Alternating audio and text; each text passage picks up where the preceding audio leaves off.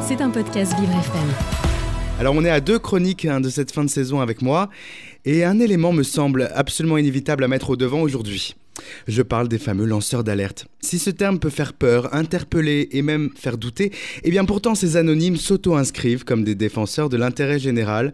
Et parce que chez Vivre FM nous avons un cœur de remettre les fake news à leur place, quoi de plus naturel que de faire la part belle à ces héros de la vérité, Dominique? Alors deux chroniques pour mettre en lumière deux personnalités marquantes de la dénonciation. Aujourd'hui retour sur l'un des plus connus d'entre eux du XXe siècle, Olivier. Oui, à 80 ans passés, Jeffrey Wingand est l'un de ces Américains qui coulent une retraite bien méritée. Et pourtant, Dominique, ô combien ce chimiste et biologiste américain fut un agitateur. Il a tout bonnement ébranlé l'une des industries les plus puissantes du cosmos, celle du tabac. Monsieur Wingand est donc un scientifique pour, scientifique pour qui le monde ne s'inscrit et ne s'explique qu'au travers de formules arithmétiques. Ce cartésien aime cumuler les savoirs et sa curiosité en est le plus bel exemple.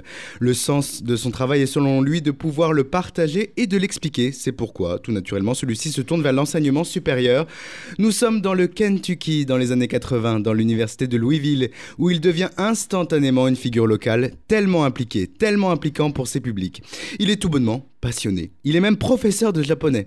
C'est en ce sens, et avant tout pour sa maîtrise scientifique, que cet illustre euh, professeur de biologie va être contacté et recruté par Brown and Williamson. Nous sommes en 1988 et Jeffrey Wigan ne peut refuser ce poste, Olivier. Imaginez-vous, vous avez 46 euh, ans, votre carrière est à peu, à peu de choses près euh, construite. Et là, bam un des leaders mondiaux de cigarettes vous demande de devenir ni plus ni moins que son vice-président de la recherche et du développement. C'est une proposition littéralement inespérée pour Jeffrey Wingand puisque celui-ci n'a jamais travaillé de près ou de loin dans le tabac. Le salaire proposé ne laisse place alors à aucun doute. Sa place se trouve bel et bien au sein de l'industriel Brown Williamson. Et les problèmes arrivent vite pour notre scientifique qui cumule rapidement un nombre impressionnant d'accrochages avec sa direction. Réalisez un peu Dominique la fonction qui est alors la sienne. Elle lui permet de connaître tous les dossiers confidentiels de l'entreprise. Et l'envers du décor, il est effrayant pour Wingand. Mais c'est un scientifique, rappelez-vous, et son rôle au sein de l'entreprise est d'inscrire encore et toujours plus la science au service de l'addiction du consommateur de tabac. Le plus gros conflit qu'il rencontre est donc celui de l'éthique avec celui du gain, car c'est à cette époque que Jeffrey Wingand découvre à quel point les méfaits du tabac sont sérieux et sont délibérément cachés au grand public. Mais pour son employeur, son rôle scientifique doit se cantonner à l'exécution et la recherche. Mais c'est mal connaître M. Wingand et le trop-plein arrive. La cause Un agent texturant qui donne bon goût et pourtant bon gros cancer. La coumarine est légalement interdite en 93 et pourtant son employeur qui vend des millions de paquets la conserve pour le tabac à pipe. Et c'est là que les médias s'invitent dans la partie Olivier. Licencié après 5 ans dans l'industrie du tabac, Jeffrey Wingand n'en reste pas là puisque son ancien employeur empêche sa couverture santé d'être active pour sa fille gravement malade.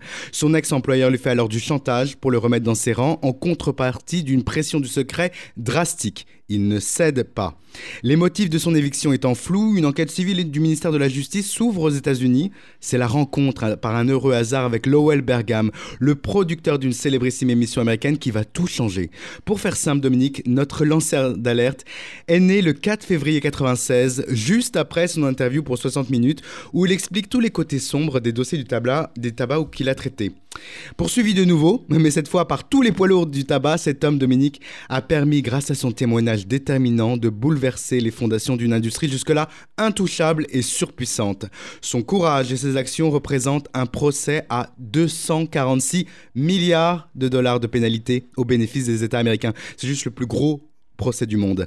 C'est aussi un film, Dominique, nommé Révélation, avec Russell Crowe jouant le rôle de cet atypique scientifique. Et n'oublions pas, pour nous autres, pas encore lanceurs d'alerte, que deux infos valent mieux qu'une. C'était un podcast Vivre FM. Si vous avez apprécié ce programme, n'hésitez pas à vous abonner.